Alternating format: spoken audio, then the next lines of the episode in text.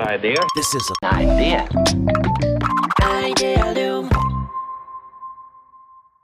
いします。レコーディング回ってるかな ?OK ですかね。待ってるよ。えー皆さん、こんにちは。こんにちは。安西です。みなべです。はい。というわけで、今回もアイデアリウムキャストやっていきたいと思いますけれどは、も、は、始まりましたね、先生。すごい。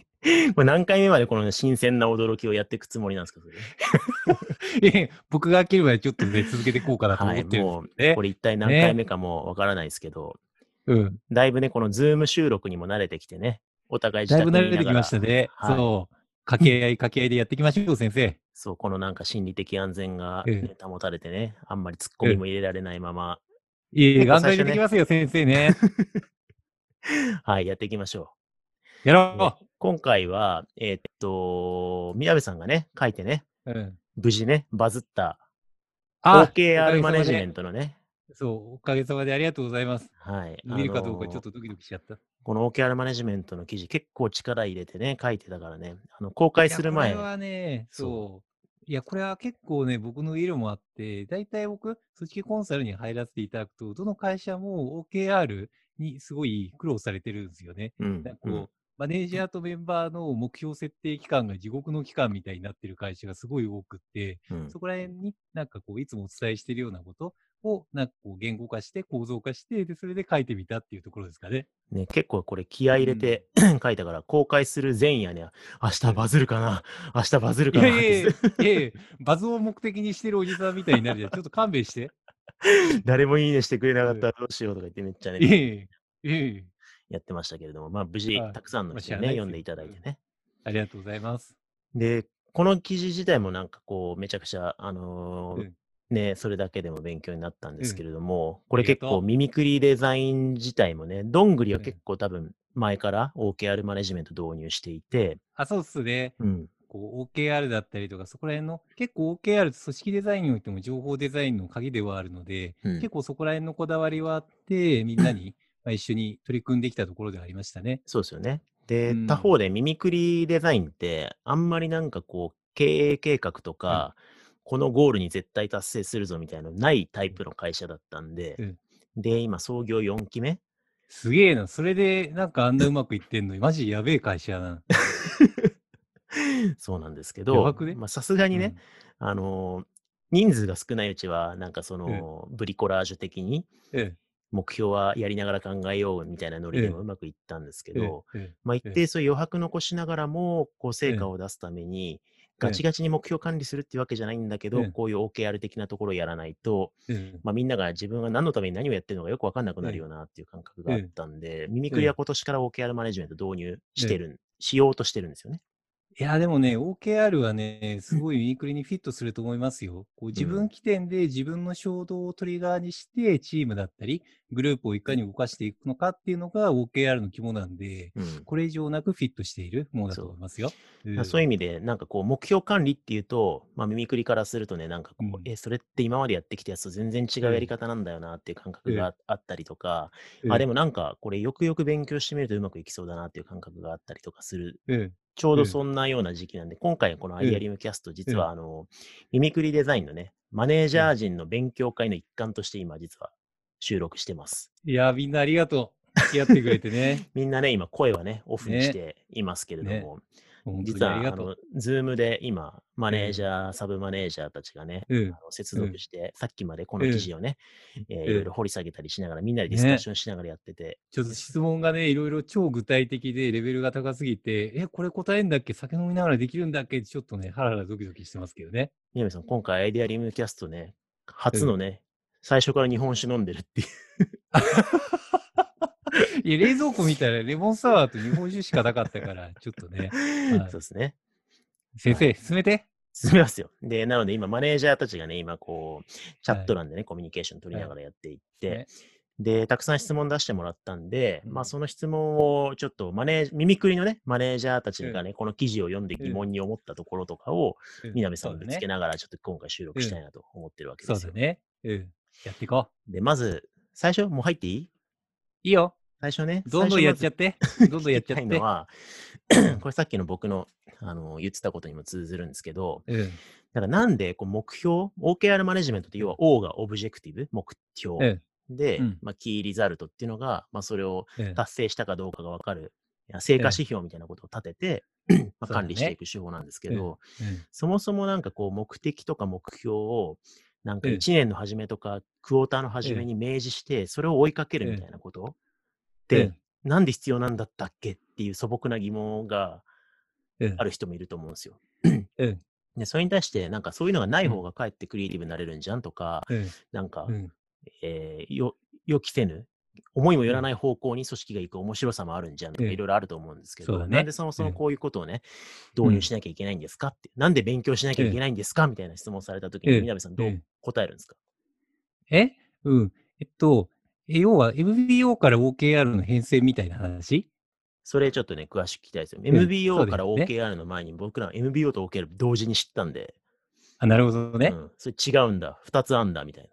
違うんだようん。結構、日本企業の場合って、マーケティング、セールスドリブンで経営管理やってるところが多いのね。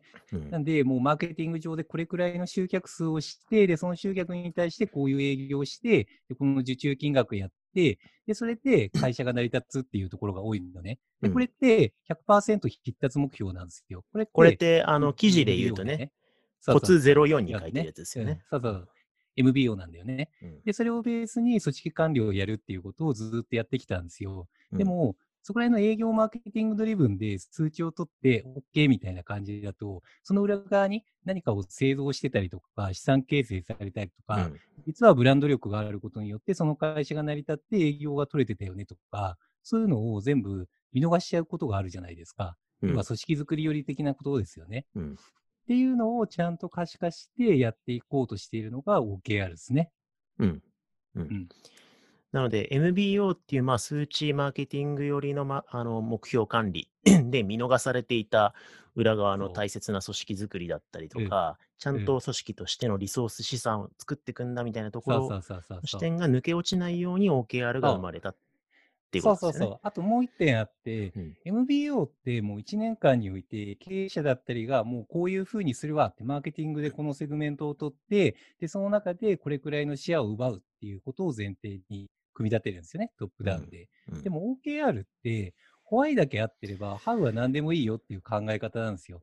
要は会社だったり組織だったりチームがこの状態を実現さえできてればいいよっていう、ああいう例えばミニクリだったら創造性の土壌をうん耕していれば、あとは OK っていう考え方、創はいはい造性の土壌の定義をしっかりすると。でもその中で、ハウにおいてどういうふうなことをやってもいいよっていう話。だから、あれなんですよ。えっと、MBO って、例えば、なんかね、牛丼、牛丼、牛丼をいかに早く吉野家に行って買って帰ってくるかっていう時間のせめぎ合いの話なんですよね。うん安西さんが牛丼くれって言って、でそれをもう牛丼をいかにもう1秒でも早くいかにデリバリーするかっていうところなんですよね。わかりやすいかどうかさておき了解です。うん。そう。で、OKR に関しては、お腹が減ったなーって安西さんのホワイがあるあ、んですよね。ね。うん。そう。お腹が減ったなーっていうのがある中で、で、もうちょい掘り下げると、うーん、ちょっと甘いものが欲しいかも、でもお腹が減ったなくらいのホワイが決まっていて、うんでそこのデリバリーは何でもいいんですよ。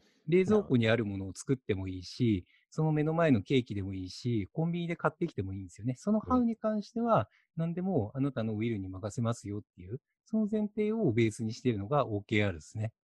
なるほどね。うん。なるほどです。なんとなくちょっと聞きたいことがね、いっぱい出てきちゃったんですけど、うん。でもそそうしたときに今の話をすると、なんか誤解されそうなのは、うん誤解されそうなのか正しいのか分かんないけれども、うん僕っていう経営者が、ね、うんあの、牛丼じゃなくてもいいけど、お腹が空いたな。これが俺の王だと。うんで、これを満たすんだっ俺たら、まあ腹を満たしてくれ。そう。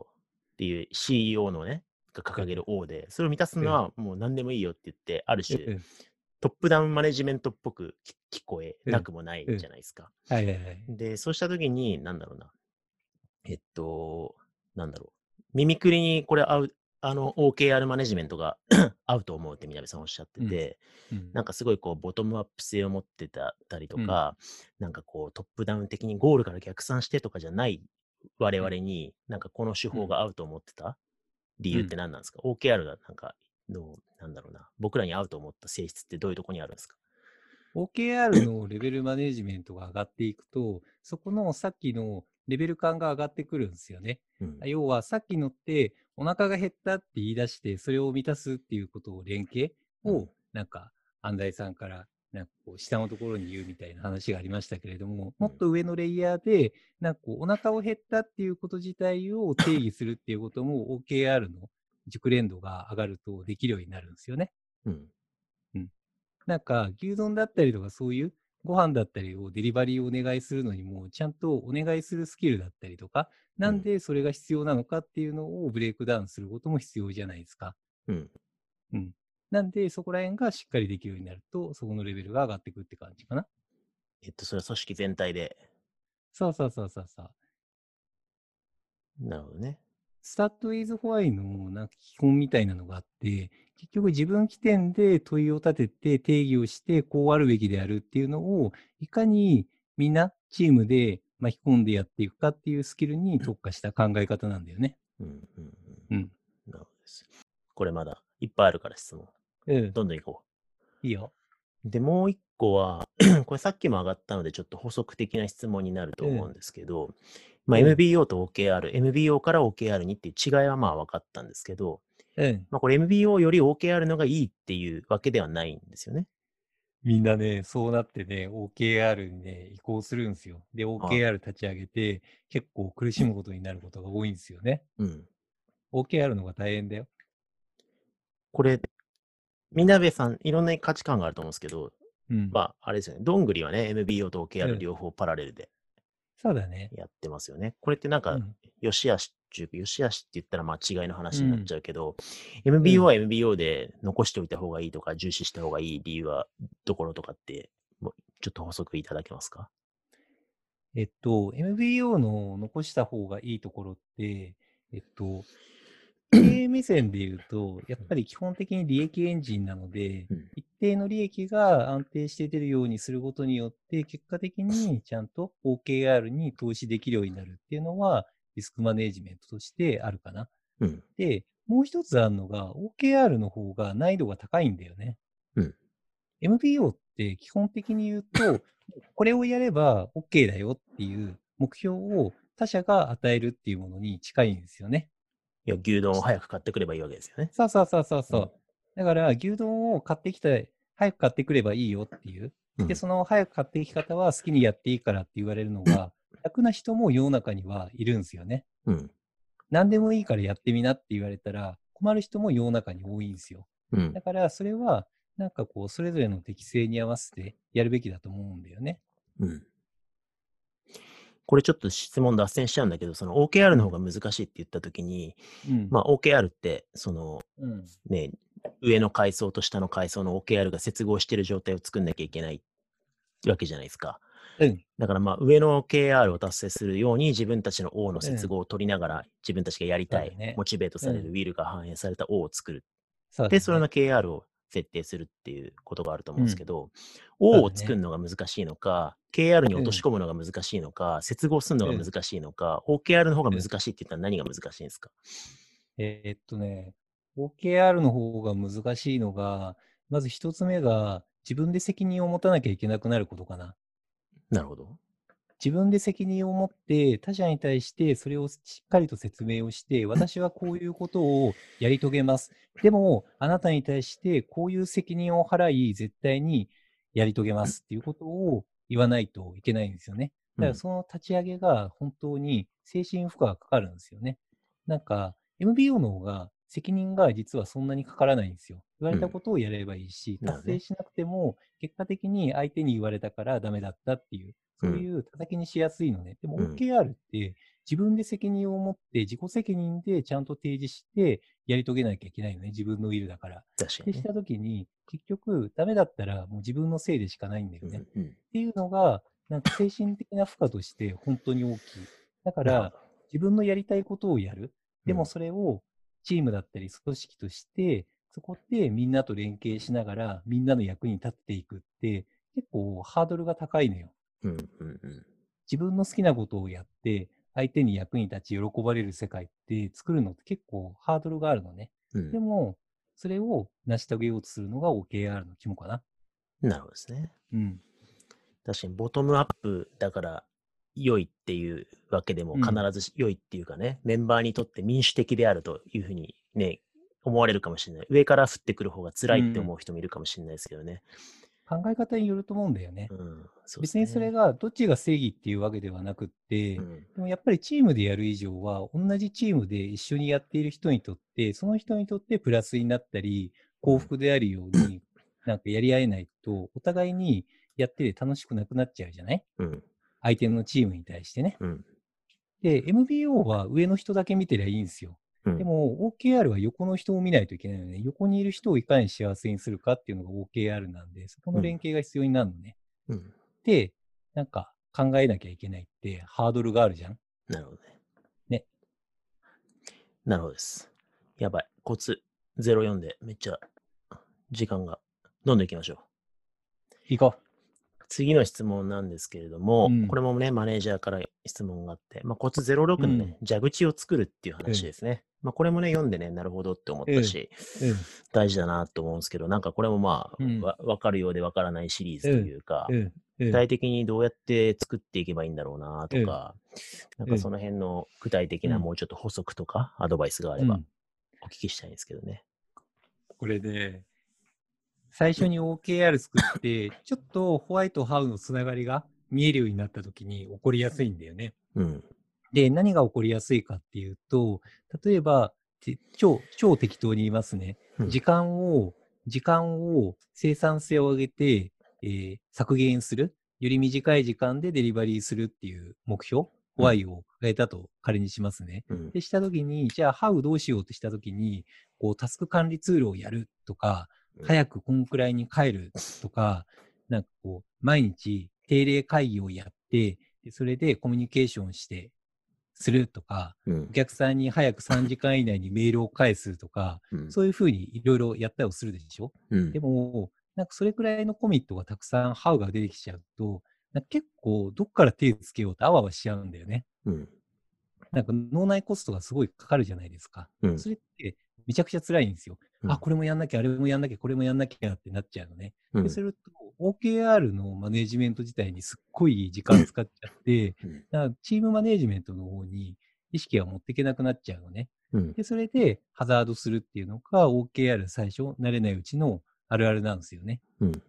で、これをどうすればいいかって考えると、じゃあ、さっき時間のマネジメント、生産性上げるって言ったときに、じゃあ何が時間の生産性を阻害しているのかっていうのをちゃんと考えるんですよ。うん。ちゃんと考えるの。うん。その時間の生産性をなんか阻害しているのが、じゃあ例えば顧客とのやり取りで最初の要件定義だったり、ちゃんとこの約束をしてこういうふうにしようっていう約束の漏れが抜けていたっていうのが一番なんか課題ですっていうのを明確にするとかね。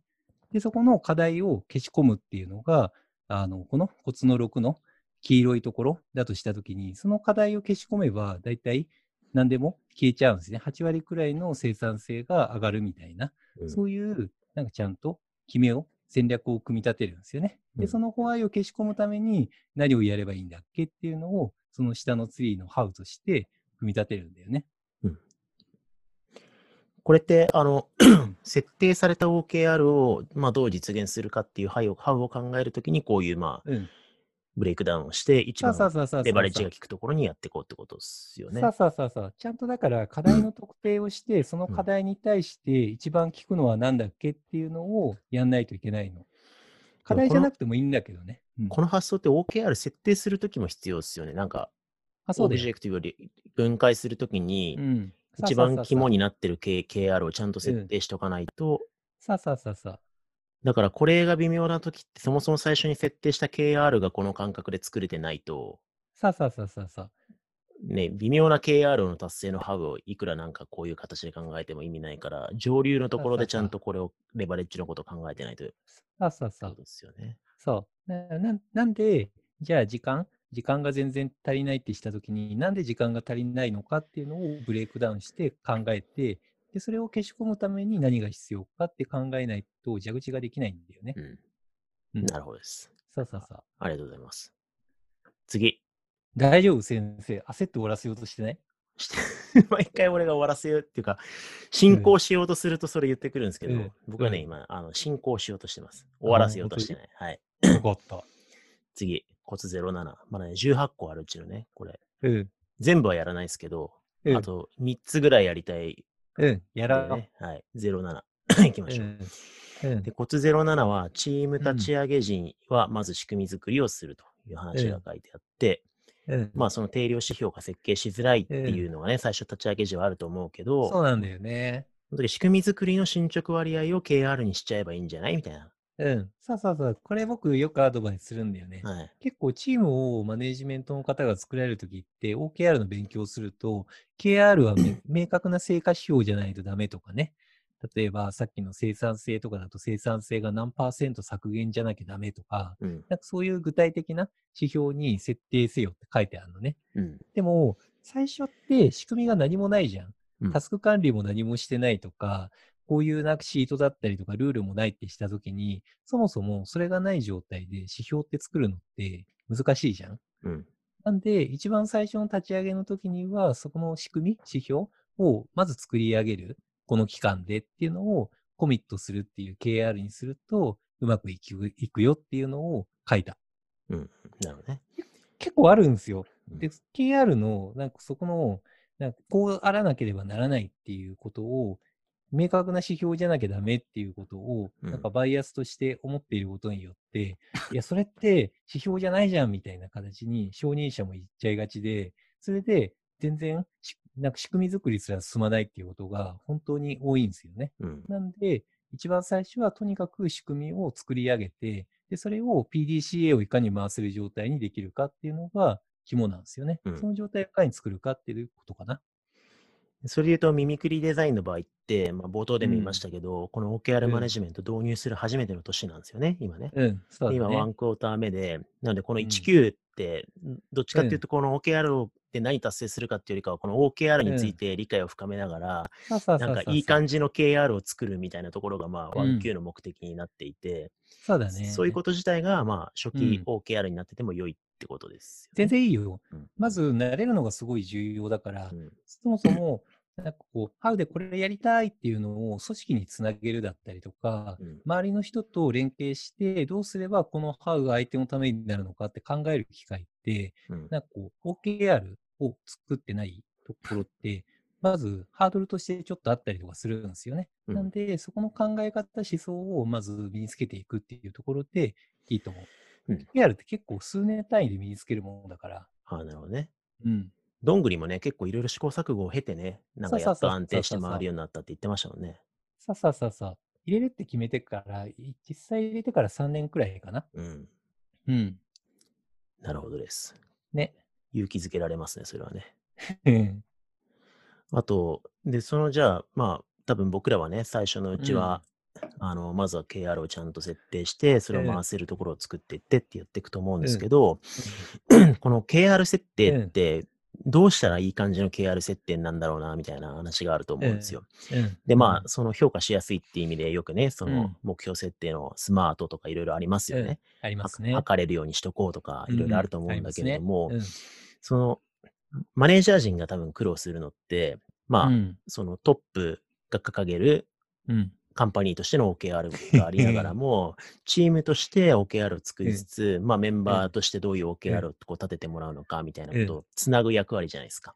そうだね。そうした時にこう、上のことも気にしながら下のことも気にしてうんみたいなことをやった時に、うんその時になんかこう、いい指標って、まあ測れる以外のいい指標って何なんだろうなとか、もしかすると、なんかメンバーが設定したうん OKR って、こううん2層上のトップからした時に、うんなんかいい指標とは限らないとか、そういうへ、その辺って、それはあるよね。なんかどういうふうに、えーマネージャーが判断したらいいのかとか、うん。えーなんだろう、トップから見たいい OKR って何なんだろうかとか、でもそれ気にするとあんまうんボトムアップじゃないんだよなとか、その辺のジレンマについて何か示唆があれば教えてほしいんですけど。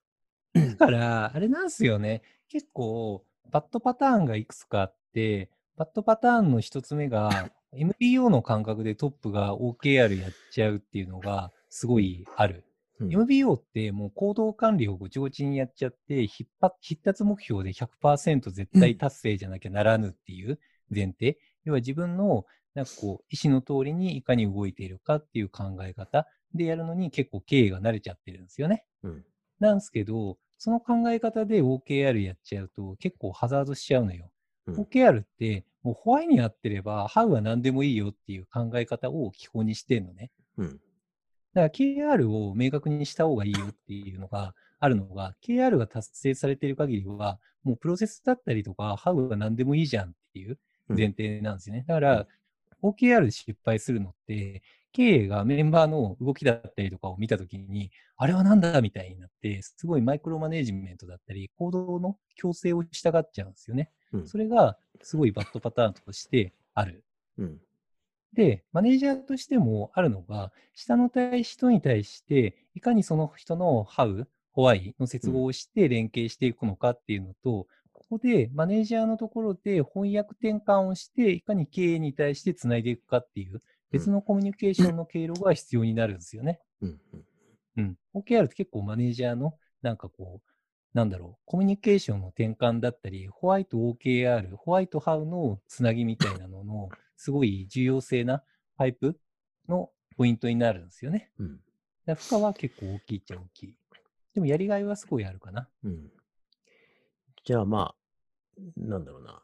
ある意味、こう、経営、トップからしたときに、まあメンバーにはこういう OKR 立ててほしいよね、みたいな、なんかその、うん。せ制約とかを与えるっていうよりかは、どっちかというと、まあ上とちゃんとつながってるんだったら、ある意味好きな、うん。自分のウィルが反映されたものを立て。られていれば、うん。ある意味何でもよくって、何でもいいんじゃないっていう。だからこう、ある意味トップマネジメントチームは2層下の OKR を覗き見して、ああだこうだ言う必要なくって、さあさあさあさあちゃんとつながったものができてれば、マネージャーがちゃんとそこに対して説明責任を果たしてくれてさえいれば、うん。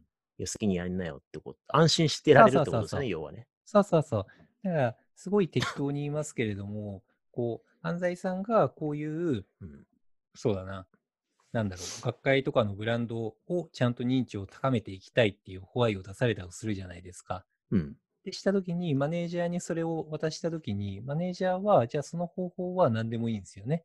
論文で書いていったりとか、学会で発表されたりとか、それを回数によって担保するのか、質によってすごいものを出したりとか、学会をどういったものにやるのかだったりとか、うんハウはいろいろ考えられるわけじゃないですか。うん。で、それを、なんかこう、提示して、結果的にレピュテーションが高まってるなら OK っていう、それくらいの緩い感じでやるのが肝かな。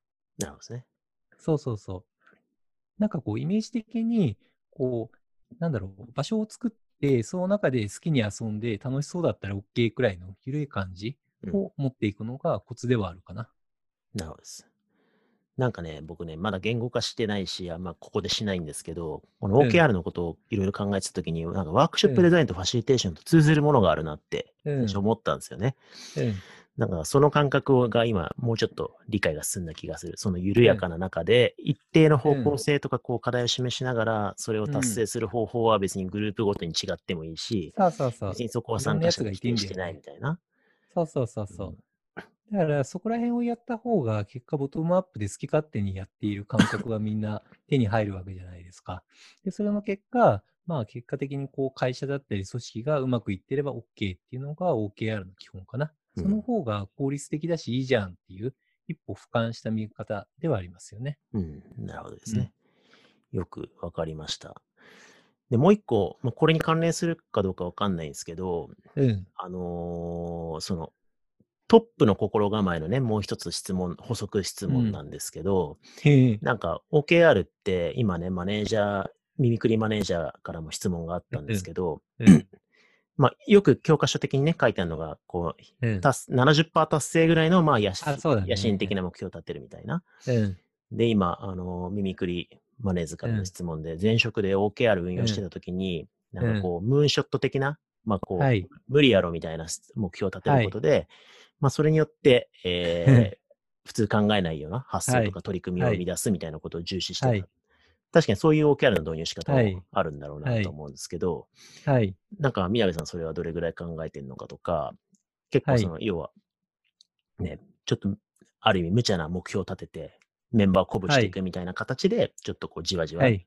っていくのがいいのか、さっきの感じだと、なんか割と、えっと、なんだろうな、自分である程度好きに持ち、内発的に、ええ。えー目標設定できるから、そのムーンショットが上から降ってくるみたいな感じではないのかなと思ったりもしたんですけど、その辺なんかありますか、結局、そこら辺のムーンショットで上から降ってくるってしたときに、そこら辺になってくると、結果、ホワイト、ハウの接合みたいなのがしづらかったりするんですよ。OKR の組み立てとして、目標設定時期にちゃんとそこのホワイト、ハウの紐付きを考えるっていうプロセス自体がめちゃくちゃ重要なんですよ。うんプロセスを考えることによって、なんでこれをやる必要があるのか、自分はどうありたいのかっていうのをしっかり言語化することによって、結果的に自分のなんかこうやりやすい形になったりとか、ボトムアップでちゃんと内的言語内的動機だったうん。り衝動が言語化されるっていう、そこ自体がすごい重要っていうのがうん。あるんですね。自分の中にエンジンを持たせるっていうのがあって。うん。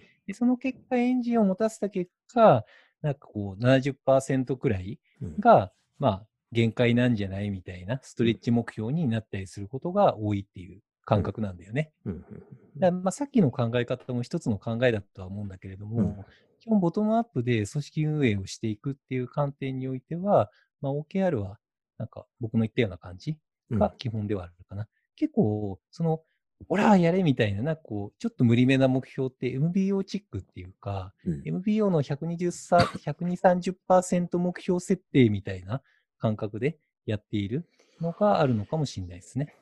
でもこう、全社風土的に OKR は好きに決めていいんだけど、でもどうせやるんだったらムーンショット的目標立てようぜっていうのが浸透あしてればないとつ、まんないっちゃつまんないですね。それが浸透してれば、うんじゃあ俺これちょっとやってみようかなみたいなのは。OKR の、OKR の基本にあるのが、結局、既存のやっていることがあったとするじゃないですか。うん既存のやっていることがある中で、パラレルでさらに追加アドオンで仕組み作りだったりとか、新しい取り組みをするっていう。で、そこに対して、なんかストレッチ目標であるっていうのが働くんですよね。うんだから既存の取り組みをやりながら新しいことをやるって大変じゃないですか。うんってすると、結果的に既存の取り組みの方が優先されて70%目標くらい、達成くらいになるよっていう、うんそういう考え方なんですよね。うんうんうんうんなるほどです。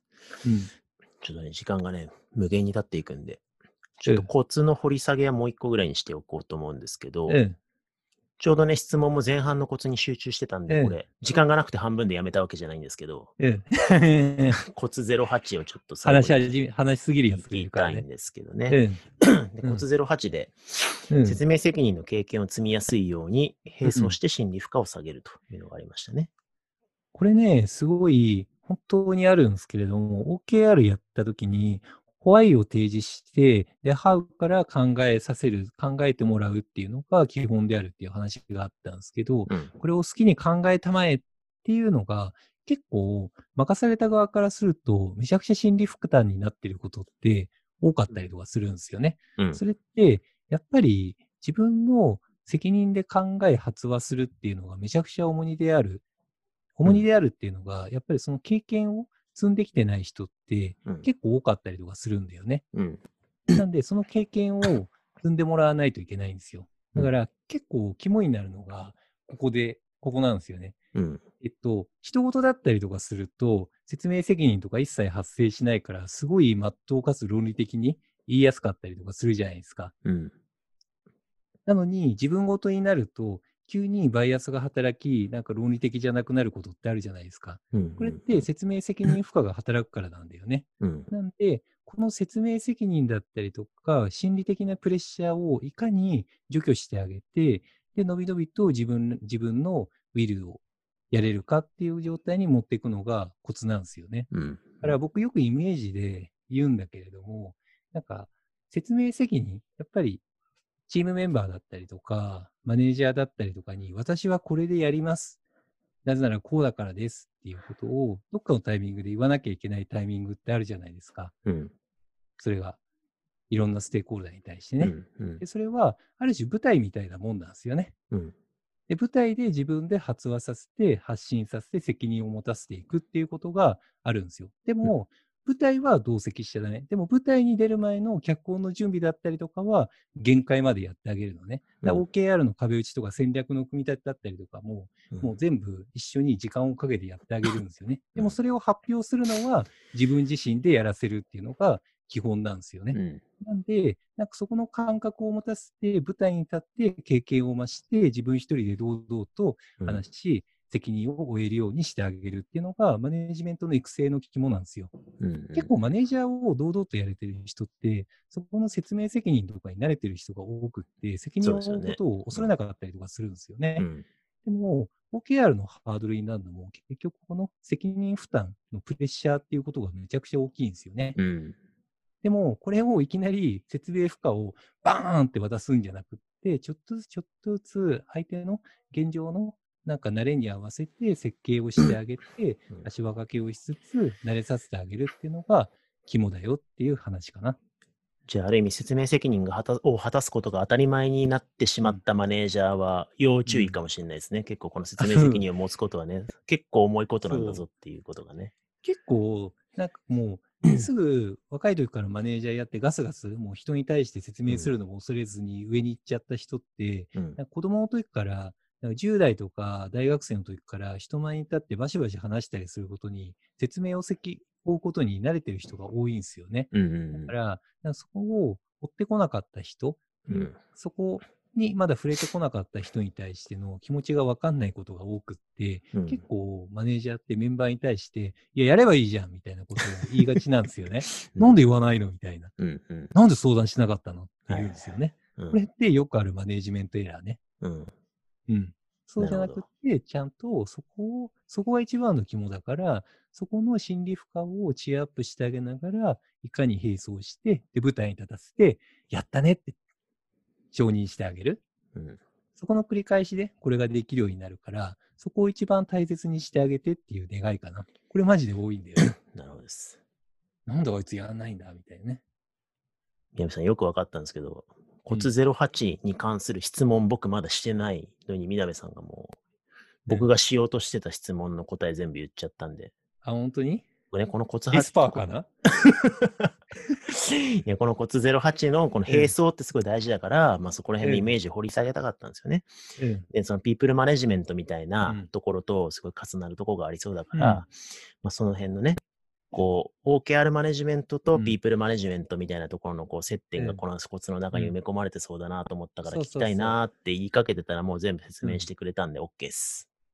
え、本当に？うん。で、も、大体考えたり思考するのって、もう大体の人、若い子であっても、すごい妥当なことを考えてらっしゃることって多いですよね。うん。でも、責任が乗っかっちゃうから、急になんかこう、思考がちょっとなんか慣れてないことによって歪んじゃったりとか低下することがあるから、ちゃんとその人自身のポテンシャルを発揮できるように、なんかそこを慣れさせてあげるっていうのが、マネジメント育成の一番の肝かな。そうですね。まあ、今日通して思ったけど、まあ OKR って、まあある意味うん。ボトムアップに自分で自分のうん。ウィルを反映させた目標が立てられてうん。っていう意味ですごい民主的かつボトムアップ的な方法うんかもしれないけど、裏を返すと一人一人にね、責任をちゃんと渡す方法でもあるから、そうだよ。だって、ね、社会、社会においても民主主義って一人一人がすっごい責任を持って、自己責任も含めてちゃんとやんないと成り立たないものなのね。でも、それをやると、すごい負荷がかかるから辛かったりする部分もあるじゃない、うんだからそれが民主主義の難しいところではある。うん、OKR はそこをちゃんとみんなでできるようになろうねっていう、ある種美しい世界を目指すために、そこができるようにトレーニング、ボトムアップでできるための力を身につけていこうってするためのものかな。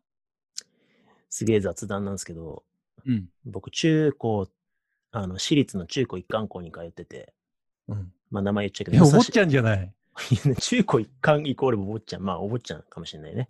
お坊ちゃん俺、だけど高校、大学の一般。お坊ちゃんじゃん。まあいいんだけど、あの、武蔵高校ってとこに行ってたんですよ。でそこがね、お坊ちゃんじゃん。制服も、制服も校則もほぼない超自由な学校だったんですよね。うん。うん。で、うちは自由だよと。で、別うん。にルールもないし、みたいな感じで、すごい校則がないまま自由に野放しにされるんですけど、その自由の意味を大体みんな中学期間は履き違えて、あ、じゃあうんゲームしようみたいな。じゃあ勉強しなくていいじゃんみたいな感じでなってくんですけど、そうするとみんな死んでいくんですよね。そうだよね。で、その中で、あ、自由を持つっていうことは責任を持つことなんだって、うん。高2そうなんぐらいにだよ気。づいて、浮上してって。で、みんな一生懸命浪人の間に反省しながら、あの、勉強するっていう中高一貫校に行っててそう。だから、なんかね、その自由と責任の裏表っていうのはね、結構厳しい世界なんだよなっていうのはすごい思い出した。すごい厳しいんだよね。ガチガチに縛ってくれる方が楽じゃんみたいなのって、ある意味 MBO の世界の方が楽じゃんみたいな話なのかなって思って。楽だよ。だから MBO 的な世界でゴリゴリに生きてた人って、OKR の好きにやってごらん的な世界です。なんか責任が一気に発生しちゃうから、結果それで苦労する人はめちゃくちゃ多い。うん、まあ、どっちもね、なんかまあ、ある種の楽しさのベクトルが違うところがあると思って、うん数値ガリガリの中で成果出して、それで目標達成していくみたいな世界が楽しい人もいれば、割と。内発的に自分の動機を忍ばせながら、でもちゃんと自由にやるからには責任持ってやる方が楽しい人もいるだろうし。そう。もそうだねうん。で、もうちょい解釈すると、OKR の世界って、自分の好きにやりながら、相手だったり、チームだったり、みんなに喜んでもらいたいっていう世界を実現するためのものなのね。うん。それの接合をちゃんとやっていこうってものなのよ。そのためにちゃんと責任を持たなきゃいけないじゃないですか。人に貢献したりとかね、役に立ったり、喜んでもらまあ、そういう意。味で、責任とコミュニケーション能力と結構ね、いろんなことが必要になってくるっていう意味で、そうそうだからまあ OKR マネジメントの ちょっとしたコツを書き並べると18個もあるっていうことなんですね。そうそうそうそうそう。まあでも、なんかすは8のアカウンタビリティ説明責任の心理的負荷、これがすごい、特に、えっと、やり始めた、えっと、若い子とかにとっては肝になることも多いし、マネジメントがなんか下のコース当てるときにも結構エラーになりやすいポイントだから、うん覚えておくといいかもね。なるほどですね。うん。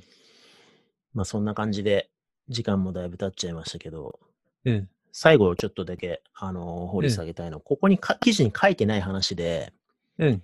この立ち上げて運用してっていうところのコツなんとなく分かったんですけど、うん。これ終わって、まあクォーターごとなのか、1年間ごとなのか、うんまあ半期なのか分かんないですけど、うん OKR 期間が終わった時に検証したりとかうん振り返ったりとか、するよね。次の OKR につなげてっていう、その、うん。そのフェーズのなんかコツ、うん。追加で教えてほしいんですけど。えっと、バッドパターンとグッドパターンがあって、うんバッドパターンの時に、結局、KR だったり目標数値みたいなのが曖昧だったとするじゃないですか。はい。で、どうとでも捉えるようなものだったりしますよね。うんでした時に、それのフィードバックって、マネージャーがそこに対して意味付けをして、こうこうこうだからダメだった、いいとか、そういう風な感じになっちゃうじゃないですか。そうすると、結果トップダウンになっちゃって、ボトムアップの目が死ぬんですよね。うん。で、それでハレーションポイントになって、結果的になんかボトムアップが死んで OKR が死ぬみたいなのって、本当によくあるポイント。うん。でうんグッドポイントとして、あの、コツが2つあるのが、うん。KR のところを明確にする。つまり、誰がどう見ても客観的な数値で分かりやすいものにするっていうのがあるんだけど、うんこれって振り返りの時に、そこの数値を改善するためにどうするのかっていうところで、なんかマネージャーとメンバーが目標設計で一緒に迎えるんですよね。うん。建設的にコミュニケーションができるっていうか、だからそこのトップダウンじゃなくて、いかにボトムアップでやるか、一緒に考えて、そこを並走してチアアップやるかってところに持っていくのがいいかな。うんあともう一つあるのが、KR が具体的になんか指標化できないって言ったときには、リファレンスをしっかり取るっていうのも鍵かな。うん今日は、なんかマネージャーだけじゃなくって、その人と一緒に仕事している人から、この人はこうだったねとか、この人の成果はこうだったね。この人にやってくれたからありがたかったよ。こういったところは改善した方がいいかなっていうリファレンスを取ってあげる。でそれをベースにして、そのリファレンスをもとにどう改善していけばいいか、うんどういうふうに解釈すればいいかっていうのをやるのが、ボトムアップである鍵っていう感じかな。なるほどですね。そう一緒にことに向かう感じだね。うん。マネージャーとメンバーが、メンバーからしたらマネージャー名ってなったりとか、マネージャーからしたらメンバー名ってなんじゃなくて、うん一緒のことを見据えて、それをどう取り組んでいくかっていうのをやるのが、なんか振り返りのコツかな。うんなるほどですね。まあ、もともとね、そういう、こう、一体して、みんなでどこに向かってるかが分かるように血を通わせるためのうんツールだったわけなんで、振り返りの時もね、そういう視座を持ちながら、うんなんか断片的な OKR がどうだったかとかじゃなくて、そうだね。そういう視点を持ちながらやれるようにマネージャーが働きかけていくみたいなそうそうですかね。そう。OKR って永久的に続くもんだからね。うん。ずーっとよりよくし続けるための、なんかライフワーク的なもんだから。うん。まあでも、せっかくね、今の話聞いたら、確かにミミクリデザインに合うのは、OKR は合いそうだなって思ったし、ね。なんか楽しく責任を負っていく感じ？内発的動機うんと責任を両立させていくというか、まあうん。そういう意味で、なんか、ポジティブに使いこなせるようになりたいなと改めてうん。思いましたけどね。うん。すごいいいと思うよ。うん。もう、だいぶ、ね、20分ぐらいの音声取ろうとかって言って撮り始めたけど、今何分？うん。わかんない。すごいいっぱい喋ってるよ。すごいいっぱい喋った今までで一番長い可能性がやばい、あるかもしれない。本当に？大丈夫かな？ポッドキャストこれ楽しいかな？大丈夫？大丈夫。あ、本当に？うん ?OK? あの、ズーム越しにうんマネージャーたちは、うんうんってうなずきながら聞いてたんで、本当に？公開勉強会としては良かったんじゃないですか。あ、本当に、はい今までの、今までの中でトップクラスに真面目な回だった。そうっすね。うんみなべさんがね。うん。だいたい今までさ、みなべさんがさ、ちょっとゆ 緩めて、僕が戻すみたいな感じだったけどう、ん。みなべ先生に聞く会みたいな感じだったから、うん。うん。まあいいんじゃないですか、こういう、うん。あちゃんと、本当に、うんじゃあ、たまにはね、当たり会でじゃあ。そう、爪を出していかないと、隠さないで。うん。マイクラの回とか全然ユニークユーザー数伸びなかったから。ね、ボツにしようかね、最後まで悩んすげえで結ショックだ果出したけった。うん。そう。というわけで、今回もだいぶたっぷりやってきましたが、はい。はい、こんなところで終わりにしたいと思います。はい。というわけで、皆さんありがとうございました。ありがとうございました。先生お疲れ。お疲れ様です。お疲れ。